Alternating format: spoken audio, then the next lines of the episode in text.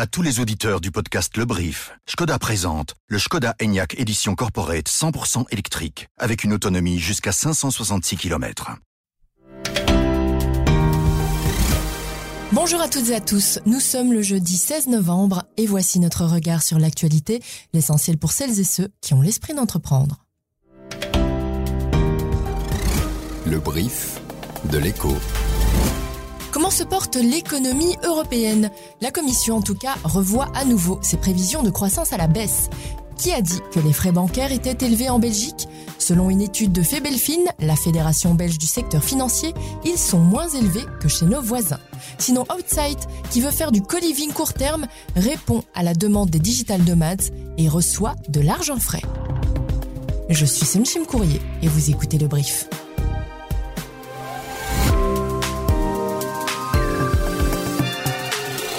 Brief, cette info, dès 7h. Hier, la Commission européenne a une nouvelle fois revu à la baisse ses prévisions de croissance pour la zone euro. Le produit intérieur brut n'augmenterait finalement plus que de 0,6% cette année. En septembre, elle avait déjà revu ses projections à la baisse à 0,8%. C'est effectivement assez modeste. La Belgique, elle, s'en sort mieux que la moyenne avec une prévision de 1,4% et la tendance devrait se maintenir pour les deux années à venir. À côté de nous, l'Allemagne fait pâle figure avec un repli annoncé sur 2023. La France et l'Italie font un peu mieux que la moyenne, mais c'est surtout le sud de l'Europe qui sauve la zone euro d'une véritable récession. Marc Lambrecht, vous signez l'édito du jour dans lequel vous faites le parallèle entre l'Europe et les États-Unis. Ce n'est pas parce que l'inflation baisse un peu plus vite que prévu là-bas qu'il faut crier victoire. Alors oui, euh, l'inflation baisse aux États-Unis, mais également en Europe. Mais c'est aller peut-être vite en besogne de dire que les taux d'intérêt vont rapidement reculer, comme le pensent les marchés financiers.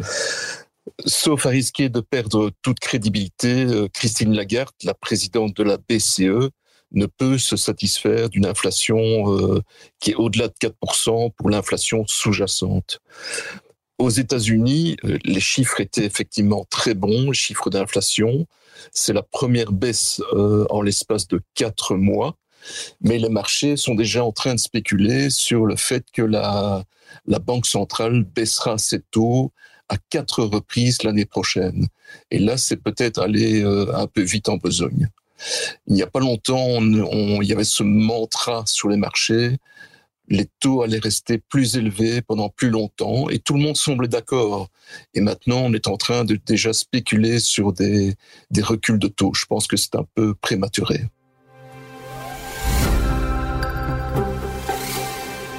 Les frais bancaires sont peu élevés en Belgique en comparaison des pays voisins. C'est la conclusion d'une étude menée par le consultant KPMG et commandée par Febelfin, la fédération belge du secteur financier. L'enquête porte sur huit pays européens, dont la Belgique et tous ses voisins. Les tarifs des banques les plus représentatifs du marché ont été sondés. Pour la Belgique, il s'agit de BNP Paribas Fortis, ING, KBC, Belfius et Argenta. Alors, un client belge numérique qui bénéficie de tous les services de base via son appli paye entre 0 et près de 23 euros en frais bancaires. Seule l'Espagne fait mieux toutes les banques proposent des formules entièrement gratuites. Mais en France ou en Italie, les tarifs peuvent être de 3 à 7 fois plus élevés. Et les frais bancaires payés par les commerçants sont aussi nettement moins élevés en Belgique que dans les autres pays analysés, une cinquantaine d'euros par an chez nous, mais jusqu'à 240 en France ou 400 euros par an en Italie. Autant vous dire que Carol Barth, le patron de Febelfin, avait plutôt le sourire en dévoilant les résultats de cette étude. Les nomades digitaux, c'est une nouvelle sorte de travailleurs, mobiles par nature, qui ne s'attachent pas à un lieu, ni pour vivre, ni pour travailler. C'est pour répondre à ces besoins spécifiques que le tournésien Emmanuel Guisset lance Outside. Partant du principe que l'offre de logement comme Airbnb ne convient pas toujours pour travailler et que les plateformes de coworking ne proposent pas de logement, il associe les deux sur un seul et même lieu. Aujourd'hui, Outside opère 50 sites à travers le monde, principalement en Amérique latine et aux États-Unis. Mais l'arrivée de trois nouveaux partenaires financiers doit permettre de financer l'expansion du réseau Outside en Europe. Les explications d'Emmanuel Guisset, le CEO et fondateur de Outside. Premièrement, on a Keys Asset Management, euh, qui est un fonds français, qui est un de nos investisseurs historiques. Et puis on a un deuxième fonds français qui est spécialisé dans l'hôtellerie, qui vend à peu près 200, euh, 300 hôtels euh, partout en Europe, qui s'appelle Extendam. Et on a un troisième fonds Stone Capital qui eux euh, se dédient exclusivement à, au Portugal.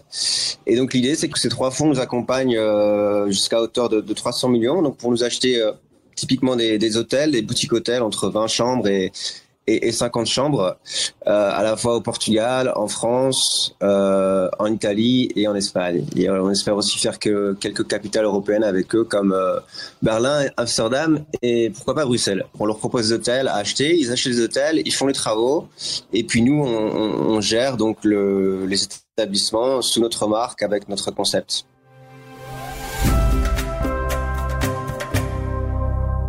Joe Biden et Xi Jinping ont rétabli mercredi le dialogue. Cela faisait un an que les deux hommes ne s'étaient pas rencontrés. Ils ont aussi exposé leurs différends au grand jour, en particulier sur Taïwan. De manière révélatrice, le président américain a dit en conclusion d'une conférence de presse, pourtant destinée à saluer le résultat du sommet, qu'il considérait toujours son homologue chinois comme un dictateur. C'est un dictateur dans le sens où, voilà, un homme qui dirige un pays, un pays communiste, qui repose sur une forme de gouvernement totalement différente de la nôtre. Cette expression a pourtant déjà suscité la colère de Pékin dans le passé. Néanmoins, la rencontre va déboucher entre autres sur une reprise des communications militaires de haut niveau suspendues depuis plus d'un an. Décidément, rien n'est jamais simple avec le survol de Bruxelles. La colère des riverains des quartiers survolés s'était passablement calmée avec l'arrivée d'avions moins bruyants et moins polluants, mais l'équilibre reste fragile. Pour preuve, ce dernier épisode en date. Le ministre fédéral de la mobilité, Georges Gilquinet, vient de mettre en place un nouveau système de guidage des avions par satellite.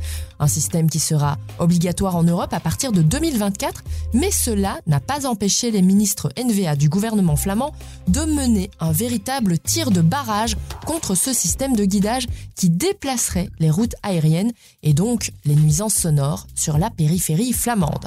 Ben Waits et Zual Demir ont multiplié les recours devant les différentes instances, dont le Conseil d'État qui vient de débouter la Flandre.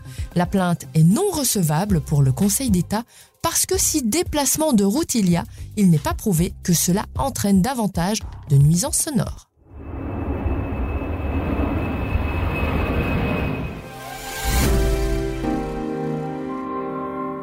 De moins en moins de personnes en âge de travailler en Europe, mais de plus en plus de migrants demandeurs d'emploi, sur le papier, l'équation est assez simple à résoudre.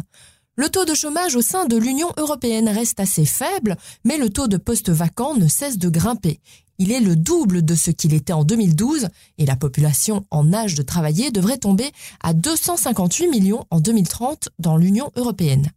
De l'autre côté, l'afflux de migrants souvent jeunes et demandeurs apporte une main-d'œuvre de travail potentielle importante. Et face à cette pénurie de main-d'œuvre en Europe, la Commission européenne a présenté ce mercredi un paquet de mesures qui vise à rendre l'Union plus attractive pour les travailleurs étrangers. La proposition la plus emblématique vise à créer une plateforme Internet pour mettre en relation les demandeurs d'emploi dans les pays tiers avec les entreprises européennes. Vincent Joris, bonjour. Cette plateforme s'adresse en fait aux candidats migrants qui pourraient du coup arriver en Europe avec un travail. Le candidat migrant, avant d'arriver dans l'Union européenne, pourra se connecter sur la plateforme que la Commission européenne propose de créer, une sorte de Tinder de la migration économique, où euh, les candidats à la migration pourront rencontrer euh, des employeurs euh, qui sont confrontés à une pénurie de main-d'œuvre. Ça s'adresse donc à, à, 42 professions euh, qui, vont de la construction aux soins de santé, en passant par les technologies vertes, des secteurs où la Commission européenne estime que dans d'ici 2030, il y aura une pénurie d'environ 7 millions d'emplois. Et le gagnant est Beobank match que se livrent les grandes banques et leurs challengers sur les taux d'épargne, BE Bank vient de prendre la tête. Après ING, BE Bank annonce aussi une hausse de ses taux à 3,10%. C'est actuellement la meilleure offre du marché sur un carnet de dépôt. Alors comme d'habitude, hein, il faut décomposer ce taux. Le taux de base est de 1,25% et la prime de fidélité de 1,85%. Mais attention, le compte Step Up de BE Bank autorise un dépôt mensuel maximum de 750 euros. Alors qu'on attend les détails de la nouvelle campagne de souscription au bon d'État, les banques semblent se mettre en ordre de bataille pour ne pas se laisser déborder comme en septembre dernier avec le premier bon d'État, Van Petegem. C'est le grand rendez-vous annuel des boursicoteurs en herbe, le rallye boursier de l'écho. Comme chaque année, l'écho propose aux participants du rallye de prendre le chemin des marchés pendant trois mois et en conditions réelles. Il n'y a que l'argent investi qui est fictif. Ce concours doté de 10 000 euros de prix démarre la semaine prochaine. On en reparlera dans le détail plus tard. Alors, dans son dernier épisode du podcast Tracker, Salim Nesba a rencontré quelques-unes des stars de ce rallye boursier, dont Leila Medan, entrepreneuse tech aux multiples casquettes. La jeune bruxelloise n'y va pas par quatre chemins et vise tout simplement la victoire. Je pense que j'aurais plutôt un profil euh, offensif. Euh, parce que je suis une fonceuse, donc euh, à un moment donné, une fois que je me, je me décide, j'y vais, j'y vais à fond. Mais je pense que je serais plutôt dans le, dans le côté euh, offensif. Et euh, est-ce que tu t'es déjà fixé un objectif de rendement? Bah, au minimum x 2 Ah ouais. Au minimum x 2 Ah ouais, il y a de l'ambition. Ah bah, on avance nulle part sans ambition, euh, Salim. Euh, à un moment donné, comme je t'ai dit, on y va, on n'y va pas. Mais si on y va, on y va les deux pieds joints. En tout cas, Salim, il ira samedi au salon Finance Avenue à Tour et Taxi. Il y enregistrera même un épisode de Tracker. Et vous, vous pourrez aussi recevoir lors d'ateliers des conseils concrets pour tirer le meilleur de votre argent.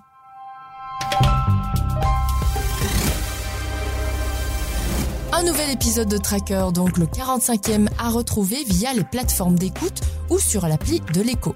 Laurent Fabry a préparé cet épisode. Quant à moi, je vous retrouve demain. Passez une excellente journée pour l'info en continu. Rendez-vous sur l'écho.be. À demain!